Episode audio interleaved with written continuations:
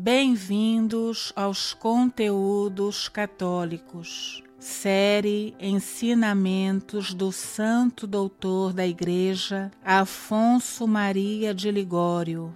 Quem ama a Jesus Cristo, dele tudo espera. Parte 1. A caridade tudo espera. A esperança faz crescer a caridade, e a caridade faz crescer a esperança. A esperança na bondade divina faz crescer o amor a Jesus Cristo. Escreve Santo Tomás que no momento em que esperamos algum bem de alguma pessoa, começamos a amá-la. Por isso, o Senhor não quer que ponhamos nossa confiança nas criaturas. Não coloqueis nos poderosos vossa confiança. Ele amaldiçoa quem confia no homem, dizendo: Maldito o homem que confia no homem.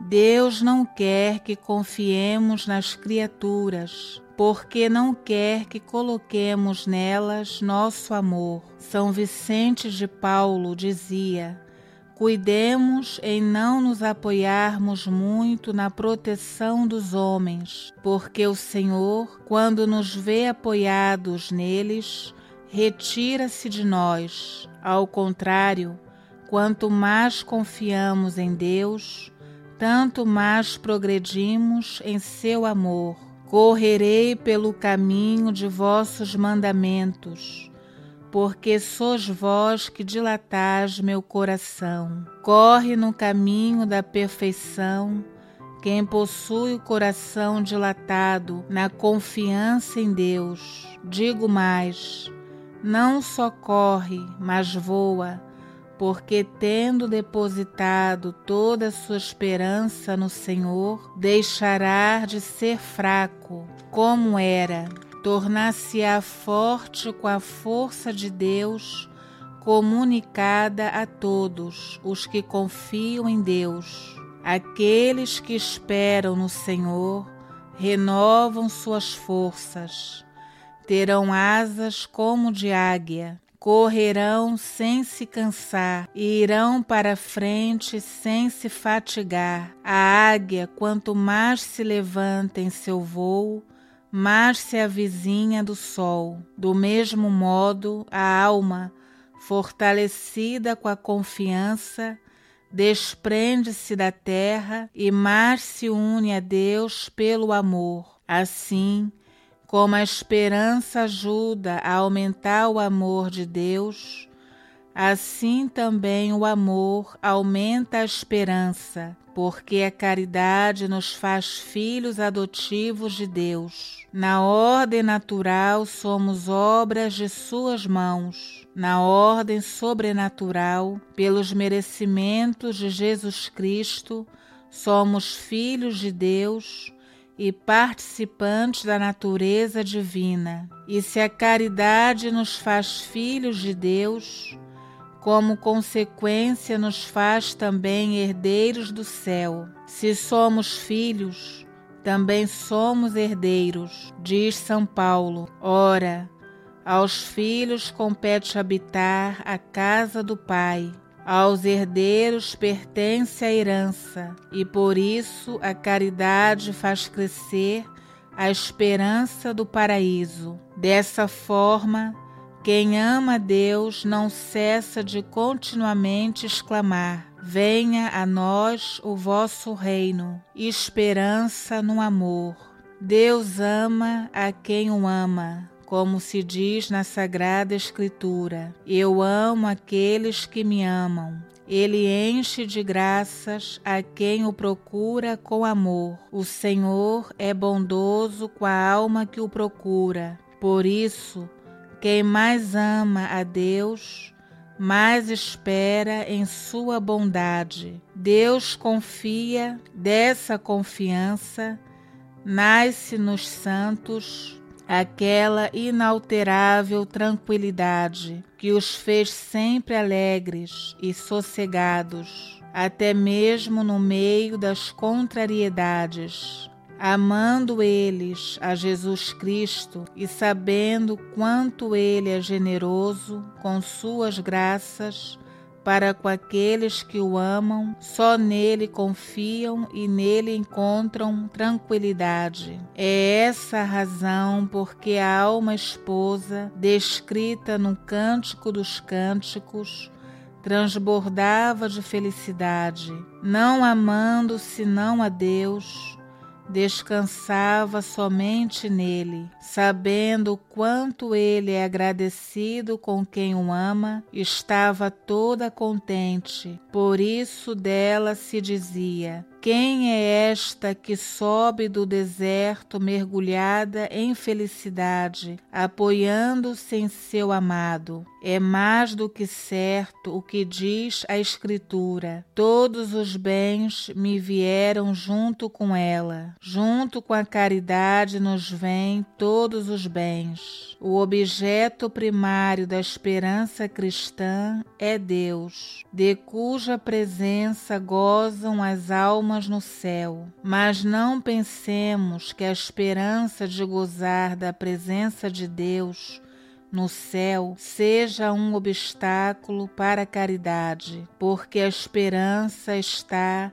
inseparavelmente unida à caridade. No céu, a caridade se aperfeiçoa e encontra seu complemento. A caridade, como diz a Sagrada Escritura, é aquele tesouro infinito que nos faz amigos de Deus. Ela é para os homens um tesouro inesgotável, e os que a adquiriram tornaram-se amigos de Deus. Escreve Santo Tomás que a amizade tem por fundamento a comunicação de bens. Sendo a amizade um amor recíproco entre os amigos, é necessário que eles reciprocamente façam bem uns aos outros, conforme o que cabe a cada um. Se não houvesse comunicação de bens, não haveria amizade. Por isso, Jesus disse a seus discípulos: Eu vos chamei amigos, porque vos dei a conhecer tudo o que ouvi de meu Pai. Já que Jesus os tinha feito seus amigos, devia comunicar-lhes todos os seus segredos, comunhão com Deus Diz São Francisco de Sales: existisse uma bondade infinita, isto é, um Deus a quem não pertencêssemos de modo nenhum e com quem não pudéssemos ter nenhuma união nem comunicação, com certeza nós a valorizaríamos mais do que a nós mesmos. Poderíamos desejar amá-la mas não a amaríamos porque o amor exige união. A caridade é uma amizade e a amizade tem por fundamento a comunicação e por finalidade a união. Portanto, ensina Santo Tomás que a caridade não exclui o desejo da recompensa que Deus nos prepara no céu mas até nos faz considerá-la como o principal objetivo de nosso amor, que é Deus, felicidade dos bem-aventurados. É próprio da amizade que os amigos desfrutem mutuamente uns dos outros. Esta é aquela recíproca comunicação de dons de que fala o Cântico dos Cânticos. Aquele que eu amo existe para mim e eu para ele. A alma no céu se dá toda a Deus e Deus se dá todo à alma na medida